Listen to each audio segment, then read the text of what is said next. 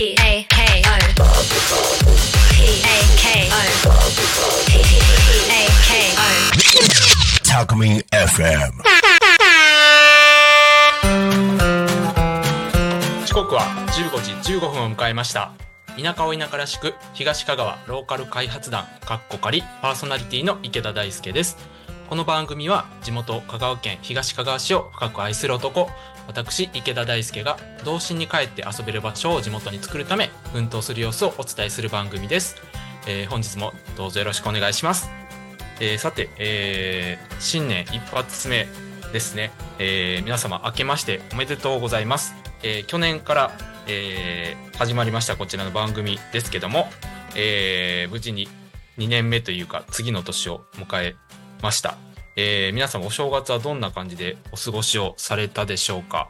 えー僕はですね、まあ、年末から、えーこの香川県東香川市の実家に、えー帰りまして、まあ、1週間ぐらいですね、えーゆっくり過ごしておりました。で、えーまあ、今年の正月はちょっと少し特殊と言いますか、えー僕ですね、まあ、兄弟がいまして姉が2人いましてで、まあ、2人とも結婚して、えーまあえー県内あと県外それぞれ嫁いでるんですけども、えっとまあ、県外にいる、えー姉兄弟というか姉夫婦子供たちが、えっと、今年は帰省せずにですね、えーまあ、結構静かなお正月になりました。えーとはいえですねその県外にいる、えー姉の子供ですね、まあ、僕の甥いになるんですけれども、まあ、一人だけ、えー、とうちの実家で、えー年越しをしましてで母と僕とその甥の3人で年越しという形になりました。なんかあの変な3世代といいますか、えー一応おじいちゃん世代というか親世代の僕と、えーまあ、甥いがいるっていうような感じで、えー不思議な、えー初めて過ごすお正月でした。で、まあ、あの県内にいる、えーもう一人の姉の家族は一緒にいるので、えーお正月に、まあ、一緒に食事をしたりとか、えーしたりですね。あの、まあ、僕も、えっとおいと姪がたくさんいますのでお年玉をあげたりという、えーお正月でございました。でえーっとですねまあこのまた実家に帰った間にいろいろと、えー整備を進めて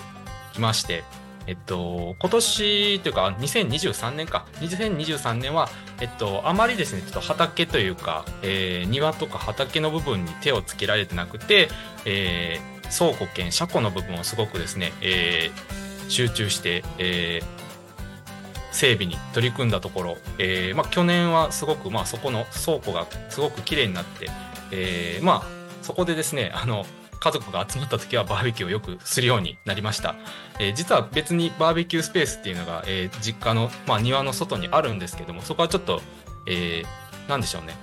家の家屋から、え少し離れてるので、まあ、荷物というか食べ物とか持っていくのに時間がかかったりするんですけども、えー車庫兼倉庫はまあすぐ、えー家屋の方に隣接してるので、まあ、移動がしやすいっていうのもあるし、えー天候に影響されずに、えできるっていうのでですねあの、まあ、みんながちょっと少し、え家族が集って、え楽しくバーベキューができる場になったかなというふうに思っております。で、今年はですね、まあ、また改めまして、えー庭とか、えー放棄された田んぼの方を整備したいと思いまして、えーまあ、ちょこちょこと、え草刈りだとかっていうのを、え進めておりました。で、まあ、この草刈りって、まあ、あの、一回やれば終わりじゃなくて、あの、延々というか、まあ、常に続けなきゃいけなくてですね、え僕、まあ、今までやってた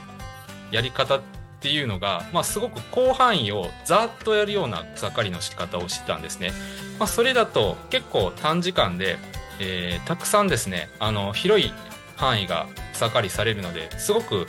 やった後はすごくパッと見綺麗になったように見えるんですけども、まあ、やっぱり中途半端というか、まあ、あのなんて言うんでしょうね、草刈りの度合いで言うと、まあ、10割が本当に、あのきちんと泥が出てて、えー草の根も取れてるっていうような感じで言うと、多分5割、6割ぐらいの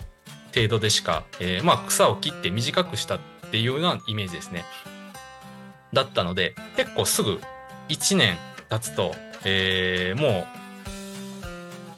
う、なんだろう、あのー草がボーボーになってですね元通りになっちゃうんですねなのでちょっと今年は、えー、やり方を変えてですね、まあ、あのきっちりあの、まあ、100%の部分をちょっとずつ増やしていくとあのいう方向に切り替えました。まあたとえですね、まあ、車1台分ぐらいの狭いスペースでもあきっちり、え、草刈りをして次の草が生えにくくなるとかっていう状態をして、まあ、その状態を徐々に徐々に、え、スペースを広げていくっていうようなやり方にしたいなと思って、えーまあ、そこをですねちょっと意識して、えー、年末の草刈りはやっておりました。で、まあ、まず、え、っと大きな部分としては、え、っと柑橘系がですね、まあ今、実がなってたりするんですけども、まあそこの部分に、えー、アプローチするあぜ道だったりとか、まあまさにその木の周りっていうのが、えー、草で覆われてたので、まあまずそこの部分をしっかりですね、えー、草刈りを行いまして、えー、下草が、えー、まあ見えなくなるというか、まあ草刈りってある程度草を刈ると刈ったように見えるんですけど、まあすぐに草が生えてくるので、まあ生えてこないようにあの本当にまあ根元の部分というか土が見えるところまで、えー、草刈りをして整備してっていう、えー、まあ普通に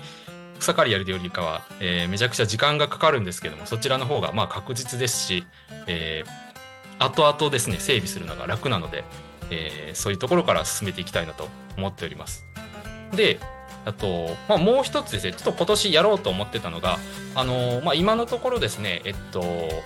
農地があるんですけども、まあ、そこ自体は、えー、草刈りはするんですけども、まあ、何か今作るっていう予定がないので、えー、まあ結果的にちょっと放置されちゃうんですねで、まあ、放置されるとまた同じような雑草が生えるので、まあ、そのためにですねあの別の植物の苗とかをちょっと植えていこうかなと思います。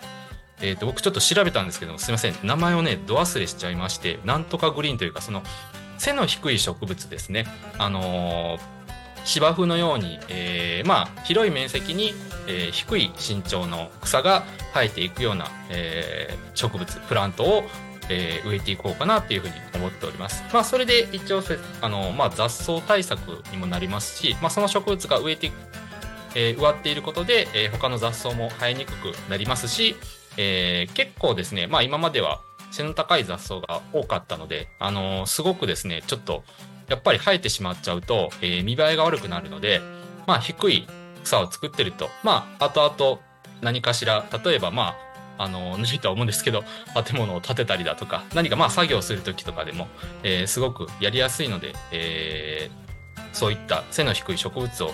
植えていこうかなというふうに、えー、思っております。で、まあ、それに加えてですね、あの、去年も、やったんですけども、えー、ひまわりを植えてちょっと大きな畑に、えー、ひまわり畑が作れたらなと思ってます。去年は、えー、そんなに大きなスペースじゃなんですね。まあ本当に車1台分ぐらいで、えー、っと買ってきた種を、えー、少し植えたっていう程度。で、まあ、それで見事に、えー、きちんとお花がつきましたので、えー、去年はその、えー、花の種を収穫もしておりますので、えー、それも、えー、植えていくのが楽しみです。で、あと1個ですね、えっと、コキアをですね、えっと、夏場に、えー、うちの母が苗を買ってきて植えてたので、まあ、コキアの種もですね、去年末に収穫しております。で、まあ、コキアも結構ですね、あのー、もっさりしたというか、なんかあの毛玉みたいで綺麗ですよね。で、あれもですね、えっと、たくさん種を収穫したので、えー、去年は結構ですね、まあ、苗を買ってきて10株ぐらいだったんですけども、それがまあたくさんもっと広範囲に植えられたらなというふうに思っております。まあ、またですね、ここで、えー、こちらのラジオでも、まあ、どういうことをしたかとか、えー、今どんな植物がどういうふうに育ってるかっていうのも、えー、随時ですね、え発信していきたいなと思っておりますので、え引き続き、えご視聴いただけると嬉しいです。えそろそろこの番組の終わりの時間が近づいてきました。この番組はリスラジ以外にも YouTube、Podcast、Apple、Spotify、Amazon Music、スタンド FM にて聞き逃し配信で楽しむことができます。また来週この時間にお会いしましょう。田舎を田舎らしく東香川ローカル開発団かっこりお相手は池田大輔でした。どうもありがとうございました。